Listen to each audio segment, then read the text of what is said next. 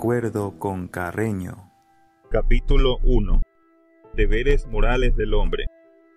De los deberes para con Dios.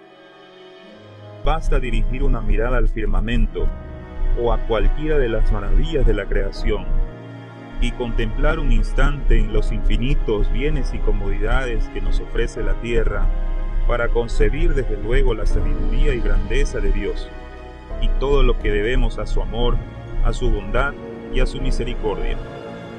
En efecto, ¿quién sino Dios ha creado el mundo y lo gobierna? ¿Quién ha establecido y conserva ese orden inalterable con que atraviesa los tiempos la masa formidable y portentosa del universo? ¿Quién vela incesantemente por nuestra felicidad y la de todos los objetos que nos son queridos en la tierra?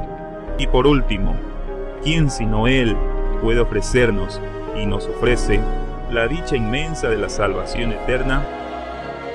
Somosle pues deudores de todo nuestro amor, de toda nuestra gratitud y de la más profunda adoración y obediencia. Y en todas las situaciones de la vida, en medio de los placeres inocentes que su mano generosa derrama en el camino de nuestra existencia, como en el seno de la desgracia con que en los juicios inescrutables de su sabiduría infinita prueba a veces nuestra paciencia y nuestra fe, estamos obligados a rendirle nuestros homenajes y a dirigirle nuestros ruegos fervorosos para que nos haga merecedores de sus beneficios en el mundo y de la gloria que reserva nuestras virtudes en el cielo. Dios es el ser que reúne la inmensidad de la grandeza y de la perfección. Y nosotros, aunque criaturas suyas y destinados a gozarle por toda una eternidad, somos unos seres muy humildes e imperfectos, así es que nuestras alabanzas nada pueden añadir a sus soberanos atributos. Pero Él se complace en ellas y las recibe como un homenaje debido a la majestad de su gloria, y como prendas de adoración y amor que el corazón le ofrece en la efusión de sus más sublimes sentimientos y nada puede, por tanto, excusarnos de dirigírselas. Tampoco nuestros ruegos le pueden hacer más justo, porque sus atributos son infinitos, ni por otra parte le son necesarios para conocer nuestras necesidades y nuestros deseos, porque Él penetra en lo más íntimo de nuestros corazones. Pero esos ruegos son una expresión sincera del reconocimiento de su poder supremo y del convencimiento en que vivimos de que Él es la fuente de todo bien, de todo consuelo y de toda felicidad, y con ellos movemos su misericordia y aplacamos la severidad de su justicia divina, irritada por nuestras ofensas, porque Él es Dios de bondad y su bondad tampoco tiene límites. Cuán propio y natural no es que el hombre le dirija a su Creador, le hable de sus penas con la confianza de un hijo que habla al Padre más tierno y amoroso, le pide el alivio de sus dolores y el perdón de sus culpas, y con una mirada dulce y llena de unción religiosa, le muestre su amor y su fe como los títulos de su esperanza. Así al acto de acostarnos como al de levantarnos, elevaremos nuestra alma a Dios, y con todo el fervor de un corazón sensible y agradecido, le dirigiremos nuestras alabanzas, le daremos gracias por todos nuestros beneficios y le rogaremos nos lo siga dispensando. Le pediremos por nuestros padres, por nuestras familias, por nuestra patria, por nuestros bienhechores y amigos, así como también por nuestros enemigos, y haremos votos por la felicidad del género humano y especialmente por el consuelo de los afligidos y desgraciados, y por aquellas almas que se encuentren extraviadas de la senda de la bienaventuranza. Recogiendo entonces nuestro espíritu y rogando a Dios nos ilumine con las luces de la razón y de la gracia, examinaremos nuestra conciencia y nos propondremos emplear los medios más eficaces para evitar las faltas que hayamos cometido en el transcurso del día.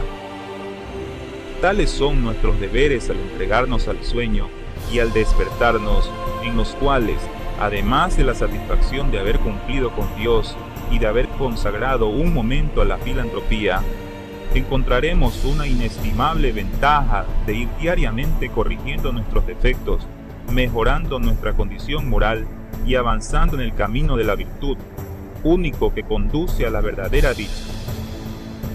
Es también un acto debido a Dios y propio de un corazón agradecido el manifestarle siempre nuestro reconocimiento al levantarnos de la mesa.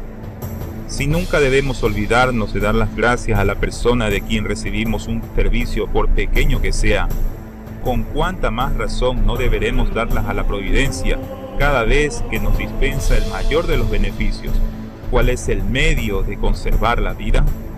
En los deberes para con Dios se encuentran refundidos todos los deberes sociales y todas las prescripciones de la moral. Así es que el hombre verdaderamente religioso es siempre el modelo de todas las virtudes, el padre más amoroso, el hijo más obediente, el esposo más fiel, el ciudadano más útil a su patria y a la verdad. ¿Cuál es la ley humana? ¿Cuál el principio? ¿Cuál la regla que encamine a los hombres al bien y los aparte del mal? Que no tenga su origen en los mandamientos de Dios, en esa ley de las leyes, tan sublime y completa cuanto sencilla y breve, donde hay nada más conforme con el orden que debe reinar en las naciones y en las familias, con los dictados de la justicia, con los generosos impulsos de la caridad y la noble beneficencia, y con todo lo que contribuye a la felicidad del hombre sobre la tierra, que los principios contenidos en la ley evangélica, nosotros satisfacemos el sagrado deber de la obediencia a Dios, guardando fielmente sus leyes, y las que nuestra Santa Iglesia ha dictado en el uso legítimo de la debida delegación que ejerce, y es este al mismo tiempo el medio más eficaz y más directo para obrar a favor de nuestro bienestar en este mundo y de la felicidad que nos espera en el seno de la gloria celestial. Pero no es esto todo. Los deberes de que tratamos no se circunscriben a nuestras relaciones internas con la divinidad.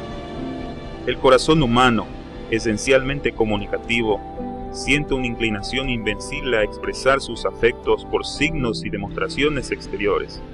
Debemos pues manifestar a Dios nuestro amor, nuestra gratitud y nuestra adoración con actos públicos que, al mismo tiempo que satisfagan nuestro corazón, sirvan de un saludable ejemplo a los que nos observan.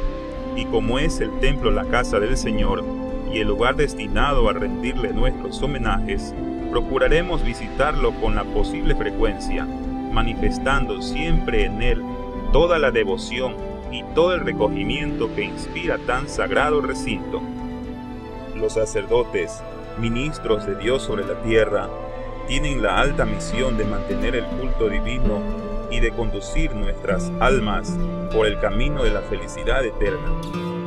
Tan elevado carácter nos impone el deber de respetarlos y honrarlos oyendo siempre con interés y docilidad los consejos con que nos favorecen, cuando en nombre de su divino Maestro y en desempeño de su augusto ministerio, nos dirigen su voz de caridad y de consuelo. Grande es sin duda la falta en que incurrimos al ofender a nuestros prójimos, sean estos quienes fueren, pero todavía es mucho más grave ante los ojos de Dios la ofensa dirigida al sacerdote, pues con ella hacemos injuria a la divinidad que la ha investido con atributos sagrados y le ha hecho su representante en este mundo.